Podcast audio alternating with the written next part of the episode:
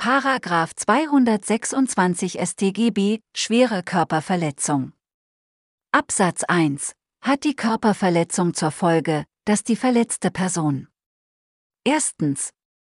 Das Sehvermögen auf einem Auge oder beiden Augen, das Gehör, das Sprechvermögen oder die Fortpflanzungsfähigkeit verliert. Zweitens. Ein wichtiges Glied des Körpers verliert oder dauernd nicht mehr gebrauchen kann oder drittens in erheblicher Weise dauernd entstellt wird oder in Sichtum, Lähmung oder geistige Krankheit oder Behinderung verfällt. So ist die Strafe Freiheitsstrafe von einem Jahr bis zu zehn Jahren. Verlust von Seh-, Hör-, Sprechvermögen oder Fortpflanzungsfähigkeit. Von einem Verlust der tatbestandlich genannten Fähigkeit ist auszugehen, wenn das Sehvermögen zumindest auf einem Auge, das Gehör insgesamt, das Sprechvermögen oder die Fortpflanzungsfähigkeit dauerhaft eingebüßt würde. Das ist bei Sehvermögen und Gehör anzunehmen, wenn die Fähigkeit unter 10% des normalen Zustandes gesunken ist. Ein Glied. Glied ist jedes Körperteil, das mit einem anderen durch ein Gelenk verbunden ist. Wichtiges Glied. Ein Glied ist wichtig, wenn der Verlust für einen normalen Menschen zu einer wesentlichen Beeinträchtigung seiner körperlichen Aktivitäten führt. Dauernd nicht mehr zu gebrauchen.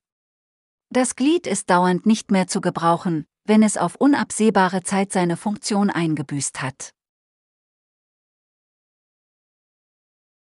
Dauernde Entstellung. Von einer dauernden Entstellung ist auszugehen, wenn die äußere Gesamterscheinung des Verletzten in ihrer ästhetischen Wirkung derart verändert wird, dass er auf unabsehbare Zeit psychische Nachteile im Verkehr mit seiner Umwelt zu erleiden hat. Verfallen.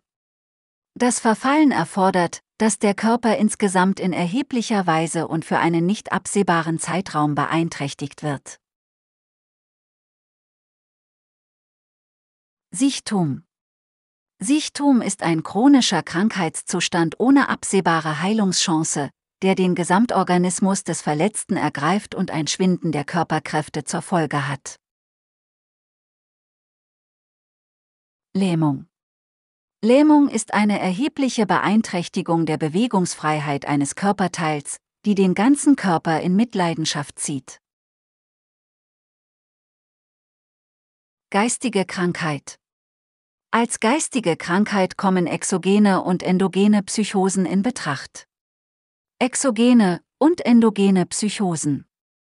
Exogene Psychosen haben rein äußerliche körperliche Ursachen, wie zum Beispiel organische oder hirnorganische Erkrankungen oder Schädigungen. Bei endogenen Psychosen können inhaltliche und formale Denkstörungen auftreten. Zum Beispiel Ideenflucht, Zerfahrenheit oder Denkhemmung.